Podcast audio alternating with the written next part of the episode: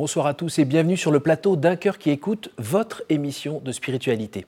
Aujourd'hui, nous avons la joie de recevoir Xavier Goulard. Bonjour Xavier. Bonjour Cyril. Alors Xavier Goulard, votre nom nous dit un petit peu quelque chose ici. On a reçu sur ce plateau, il n'y a pas très très longtemps, votre fille, oui. prénom Marlène, Marlène Goulard. Voilà. Mmh.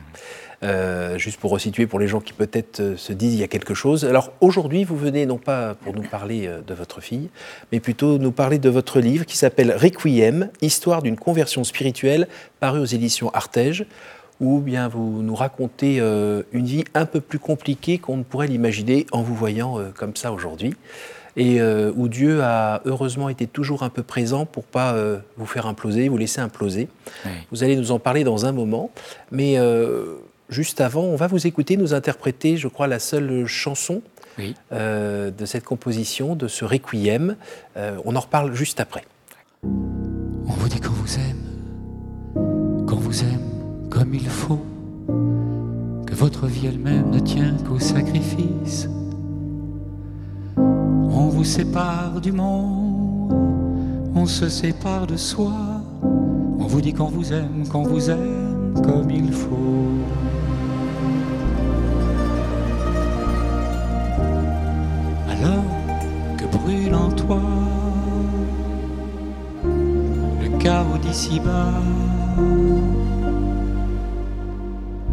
Et que chantent tes anges requiem éternel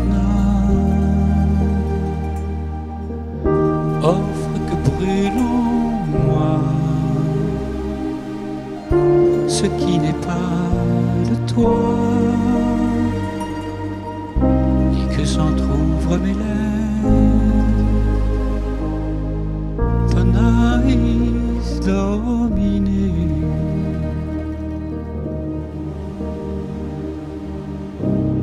Un jour de pardon, vive flamme d'amour.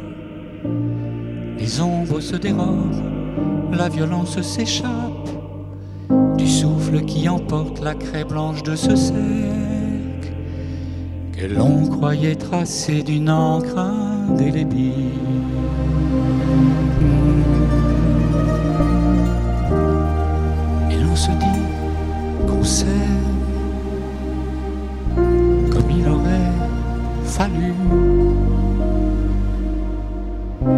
Et l'on se dit qu'ils aiment comme il l'avait promis. et l'on se dit qu'on sait comme il aurait fallu. Ainsi chantent les anges, et éternel.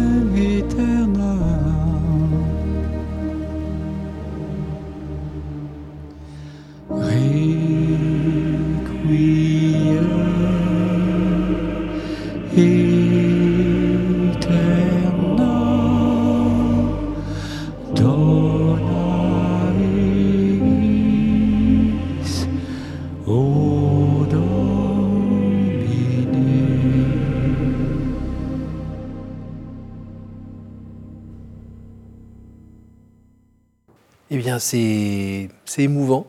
C'est émouvant comme, euh, comme interprétation, comme musique. On sent que c'est très, ça invite à la contemplation. Euh, est-ce à l'image de toute la composition?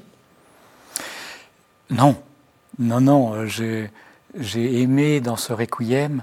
Alors l'histoire de ce requiem, elle est, elle est longue. Elle est, bon, elle, a démarré dans mon enfance. On va en parler. L'enregistrement lui-même a été fait il y a 14 ans. Et eh oui, avec les chœurs de Radio France. Il y avait un orchestre, c'était très orchestré, c'était très, il y avait beaucoup de percussions.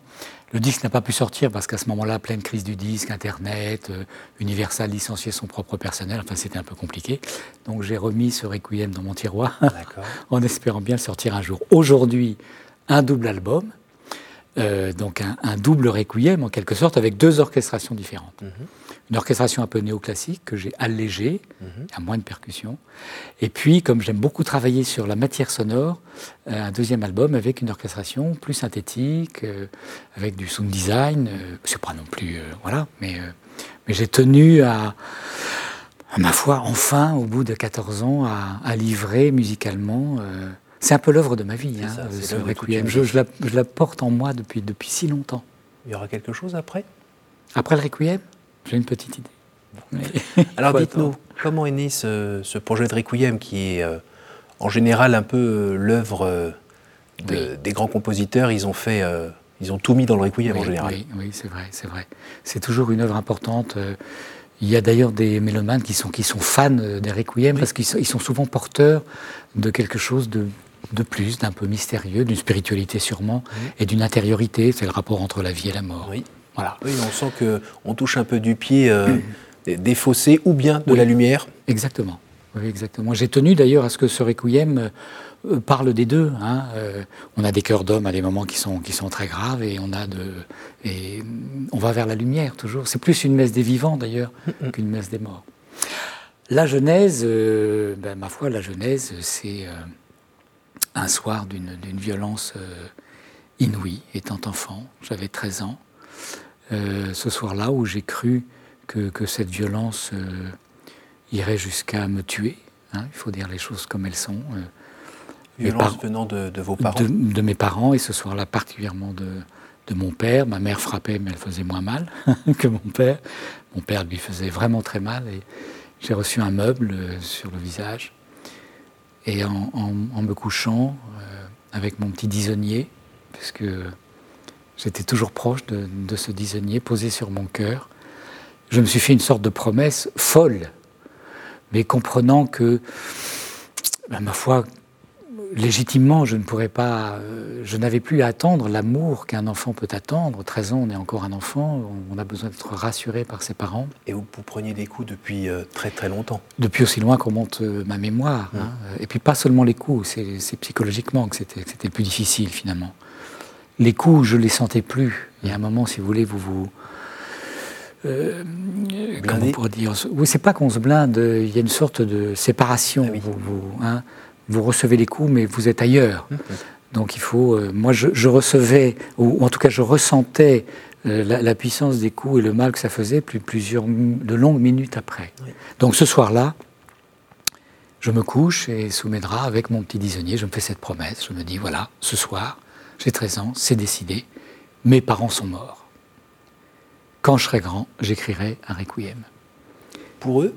Non, c'est pas pour eux, parce que moi j'étais déjà amoureux euh, des requiem, ou en tout cas j'en connaissais un particulièrement, que mon parrain, c'est lui qui m'a invité à, euh, dans ma culture musicale, que mon parrain m'avait offert, c'était le requiem de Mozart que j'écoutais en boucle, puis il m'avait offert aussi des liturgies orthodoxes. Enfin, voilà, j'écoutais ça, je faisais une copie des vinyles sur un petit radiocassette, et j'écoutais ça sous mes draps euh, le soir. Donc ce soir-là, une promesse.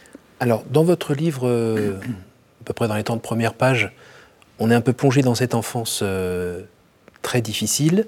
Est-ce que vous pouvez nous dire en, quelques mots ce qui s'est passé euh, Pourquoi des parents euh, qui ont l'air de gentils catholiques, pratiquants, propres sur eux, se servent de leur enfant comme d'un punching ball Est-ce que vous, vous n'avez jamais eu envie de leur casser la, figure à un moment en grandissant plus, tard, oui, plus tard. Euh, j'ai presque envie de dire, euh, oui, plus tard, la, euh, y a, la haine envahit le cœur et l'esprit, mm. et, c'est normal. Et, c'est normal, et j'ai presque envie de dire, tant mieux, ça veut dire qu'on se rend compte de la situation mm. et qu'on a gardé sa propre intégrité. Et qu'on n'est pas déformé complètement par ce système qui fait qu'à la limite, on referait pareil après. Oui, oui, oui. Tordu. Oui, oui, absolument. J'ai eu cette grâce de ne mm. pas reproduire finalement ce que j'ai connu toute, ben toute ma vie. Quoi. Euh, ben, cette violence, la cause, je ne peux, pas, je peux pas la définir. Euh, sans doute deux âmes blessées euh, qui se sont rencontrées. Mes parents avaient 14 ans de différence, il y avait déjà un gros malaise, ils se sont mariés. mon père faisant un procès à ses parents pour pouvoir se marier à ma mère. Enfin, c'était déjà tordu depuis le départ, quoi. Mais il y a eu trois enfants et trois beaux enfants au départ. Donc cette violence, je l'ai connue depuis le départ. Le plus difficile, en dehors des coups, c'est de percevoir que vous avez en face de vous deux personnes qui ne veulent pas que vous soyez ce que vous êtes. C'est-à-dire que là, on atteint vraiment euh, cette part de vous-même qui, qui doit rester intègre. qui est, qui est sacré. hein. Vous, en tant que personne, en tant qu'individu, vous êtes atteinte. On, on ne veut pas que vous soyez ce que vous êtes. Vous étiez quoi? J'étais un enfant prometteur. J'étais un enfant prometteur avec des dons artistiques évidents. Euh, mais ma mère m'apprenait, m'apprenait le piano en cachette de mon père, qui ne voulait pas que je sois un artiste, qui lui pourtant avait été chanteur lyrique, qui était architecte. Ma mère pianiste et violoncelliste, mais qui ne voulait pas euh, peut-être que nous les dépassions. C'est ça. Et donc, finalement, euh, moi j'ai appris le piano, on, on- on me tapait sur les mains, on me tapait sur les jambes, on me tapait sur la tête pour apprendre le piano. Enfin, Et vos frères et sœurs? Hélas, hélas, hélas, hélas. Je suis euh, l'aîné. Ma petite sœur, euh, je crois, alors tout ça s'est défini avec le temps. Ma petite sœur a été la première victime réelle euh, de mes parents, puisqu'elle est morte euh, il y a maintenant 18 mois. Elle, avait- elle était plus jeune que moi. Elle est morte d'un cancer du pancréas en quelques mois. Elle, ne s'en est jamais sortie de cette douleur. Elle n'a jamais. euh, elle s'est trop identifiée à ces douleurs, euh, on ne peut pas lui reprocher, et sans doute était-elle dans, dans une quête permanente d'une réparation qu'elle n'a évidemment jamais eue. Et mon frère a subi les mêmes violences. Oui, il est en classe le matin, on lui demandait d'où venaient ces bleus. Donc, euh, hélas, je ne suis pas le seul. Hélas, je ne suis pas le seul. Ma petite sœur, j'ai vu, le sang couler. Ma petite sœur avait une fragilité nasale, euh, elle recevait des claques. Je, je- enfin, c'était la description que je pourrais en faire est, est- est assez terrifiante. Alors, parmi les, les conséquences de ce qu'on appelle aujourd'hui maltraitance, Oui, oui. euh, vous aviez euh, toujours un peu de temps après une crise un peu physique, de réaction assez forte qui vous faisait très mal. D'ailleurs, c'était comme des secousses sismiques. hein. Apparemment, il y en avait une, puis éventuellement une deuxième, Oui. et ça faisait très mal. Oui, oui. Et ça vous a poursuivi de nombreuses, nombreuses années. Oui, alors ça reste une maladie mystérieuse puisque aucune médecine n'a su la nommer, ni même la soigner. Si, on dit euh, il somatise. Oui, c'est ça, il somatise. Bah, vous, quand, quand il sera grand, ça, ça va passer Mm. avec l'âge. Non, pas du tout, c'était des crises de 30-40 minutes, euh, d'une douleur à se taper la tête contre les murs. Voilà, et la première que j'ai eue, j'avais deux ans et demi, jusqu'à l'âge de 47 ans. Qu'est-ce qui s'est passé à l'âge de 47 ans? Ça s'est passé à l'âge de 47 ans par la grâce du Christ. J'ai reçu le sacrement de guérison. Oui, oui, oui. Alors le Christ, j'ai eu la chance, la grâce que dès l'enfance il me touche. C'est-à-dire que dans ma chambre, où je n'ai jamais été frappé, jamais maltraité, je savais que Jésus était là. J'appelais mon Seigneur à moi et je me savais aimé. Donc j'ai reçu depuis le départ une grâce extraordinaire. Peut-être je ne serais pas là pour vous en parler si euh, il ne s'était pas penché sur moi depuis le départ. Donc le Christ, je l'ai depuis l'enfance. Alors évidemment, j'ai pris des chemins de traverse. Quand vous êtes malade, vous essayez de vous guérir par tous les moyens. hein. donc vous utilisez tout, toutes les médecines, euh, jusqu'aux charlatans. euh, Évidemment, vous tombez sur des gens qui ne sont pas forcément honnêtes. Un petit tour en Inde, un petit tour. Un euh, petit tour en Inde, les euh, rebouteux. euh, un petit tour chez les rebouteux. Et ça marchait un petit peu? Ça marchait pas, mais ça me donnait de l'espérance, pas de l'espérance, de l'espoir, l'espoir de guérir. Eh oui. Chacun me promettait, oui, oui, vous inquiétez pas, on va s'occuper de vous, on va. Oui, alors c'était des petits soins Mhm. tout de même, hein, parce que je suis tombé sur des gens très bienveillants. Une acupunctrice qui vraiment euh, a pris à cœur de m'aider pendant plusieurs années. C'est parce qu'elle m'a aidé avec sa propre foi, avec sa propre conviction, que c'était un soin. L'amour de ma femme a pesé très très lourd, si je puis dire. Euh, mon épouse est la seule qui m'a vu en état de crise, qui n'a jamais été inquiète, qui priait pendant mes crises, donc qui, qui a accueilli mon corps dans cet état de souffrance. Donc ça, ça a pesé très très lourd. C'était déjà le début d'une Un guérison. état de souffrance qui pouvait euh, vous donner, vous, à un moment, l'envie d'arrêter tout ça ou pas? Bien sûr, Hmm. bien sûr, bien sûr. Mais il y avait cette histoire de, de, de, de- de souffrance psychologique qui accompagnait ces crises et qui avait un paradoxe. C'est-à-dire que ces crises étaient accompagnées de la certitude que la douleur ne s'arrêterait pas, que la douleur était éternelle. Ça, c'est, on est, j'étais à un cheveu de la folie. hein. Eh Parfois, je tombais dans les Mhm. pommes. Enfin, c'était. Mais comme j'avais la foi, je me disais inutile de franchir le pas, puisqu'elle est éternelle, je la retrouverai de l'autre côté. Donc il y avait une sorte de, de montage mental qui faisait que, euh, voilà, je- je- Alors, le sacrement des malades, à 47 ans, ça fait marche-arrêt pour ces crises Alors ça a été euh, très spectaculaire, c'est-à-dire que non seulement Dieu m'a guéri, mais en plus il m'a, j'allais dire, obligé à quelque chose. Après le sacrement des malades, j'ai eu une crise d'une grande violence. Et j'ai fait quelque chose, moi, pendant cette crise, qui était différent de toutes les autres. Je suppliais depuis l'enfance, Seigneur, sauve-moi, Marie, sauve-moi, guérissez-moi. Oui, oui. Mais ce jour-là, j'ai fait quelque chose de différent. Ce jour-là, je me suis adressé à lui et je lui ai dit, Dieu, si c'est ça que tu veux, qu'il en soit ainsi. La douleur s'est arrêtée instantanément. On va dire que c'est le Saint-Esprit qui a prié en vous pour dire un truc pareil. Exactement. Je ne pouvais pas, moi, Humainement, dire c'est un quelque peu chose. rude. C'est Après toutes possible. ces années, ça. Voilà. En tout cas, mon cœur s'est ouvert Oui. à cet abandon total. C'est pas pour rien d'ailleurs que ma prière préférée, c'est celle de Charles de Foucault. Je m'abandonne à toi, Père. Qu'est-ce que je peux faire d'autre? Tu m'as pas guéri jusque-là. Je m'offre à toi dans ce que je suis. Super. J'ai guéri, Oui. donc tout va bien. Alors vous avez, vous n'êtes pas tout seul. hein. Vous avez Oui. apparemment la famille carmélitaine. euh, euh, alors Oui. je ne sais pas qui a séduit qui là. Alors ça, c'est venu petit à petit. En réalité, euh, avec mon épouse, on a fait un passage dans les fraternités monastiques de Jérusalem. Oui. Voilà. Oh la musique, ça allait bien là-bas. hein. Oui, ah, bah, c'était merveilleux. bah oui, justement, on, est- on était Bah oui. près des liturgies orthodoxes. Mhm. Il y a des musiques d'ailleurs qui sont issues, euh, qui ont été arrangées par le père euh, Bouze. Donc, euh, on était très bien, très, très heureux près, près des monémoniales. Puis il y avait une petite librairie derrière, la librairie qui est tenue par les sœurs. Mhm. Et un jour, je demande un livre sur l'oraison. Et on me donne un livre sur l'oraison, un livre de Wilfried Stinnison. Et puis mon épouse, la même chose. Il y a une religieuse qui la connaissait bien, qui lui dit Tiens, il y a quelque chose qui devrait te plaire, et qui lui donne la vie de Thérèse d'Avila. Et puis on fouille un peu, et puis on va euh, chez Thérèse, euh, la petite Thérèse, et puis chez euh, Élisabeth de la Trinité. Et moi, je suis très attiré par Jean de la Croix, jusqu'au moment où on s'aperçoit que tous les saints qu'on lit, toutes les font partie de la même famille. font partie de la même famille, c'est la famille du Le Carmel. Carmel. Et là, le Christ est allé mettre des petites pierres blanches sur notre chemin jusqu'à la rencontre d'un frère carme sur le parvis d'une église à laquelle nous n'allions jamais, Mhm. mais qui est venu vers nous, qui nous a parlé du Carmel, de l'OCDS, l'ordre des carmes des choses séculiers. On s'est précipité sur Internet en rentrant à la maison et on s'est dit, mais tous ceux qu'on aime sont des carmes, des Qu'est-ce que vous retrouvez dans cette spiritualité Euh, Est-ce que c'est la partie contemplation, la partie euh, cœur à cœur que vous-même avez vécu depuis que vous êtes enfant dans ces grands déserts, Oui, cette grande solitude que vous avez pu connaître enfant, oui.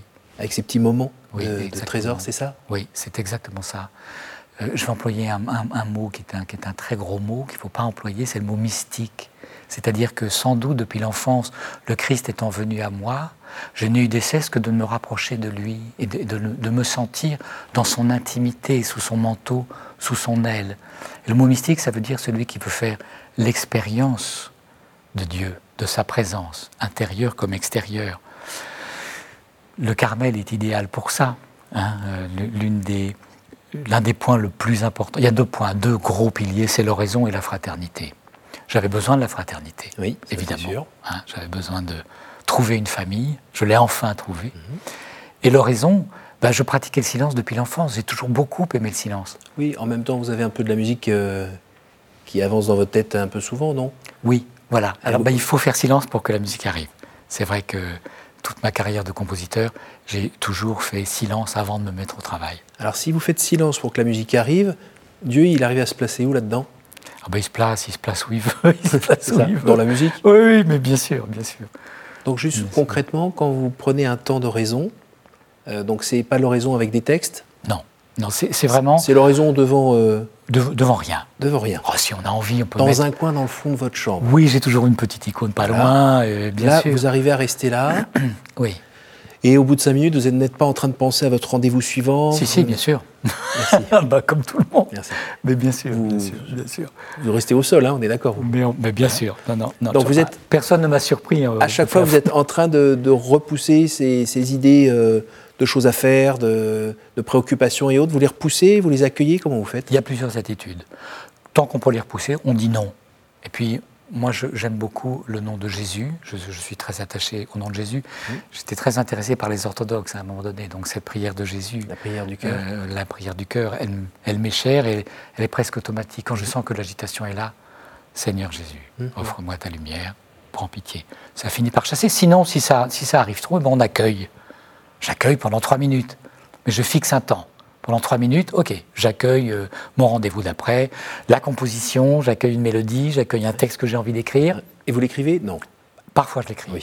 Oui, Ça, parce qu'il faut pas, voilà, Voilà. parce qu'on la rêve. vie aussi. Exactement, exactement. Et après, vous arrivez à revenir euh, dedans? Et après, on revient dedans jusqu'au, jusqu'à ce moment où on peut percevoir un petit quelque chose d'indicible, qui est une paix, une paix du cœur, qui est une tranquillité. Et même les fois où il n'y a rien qui est.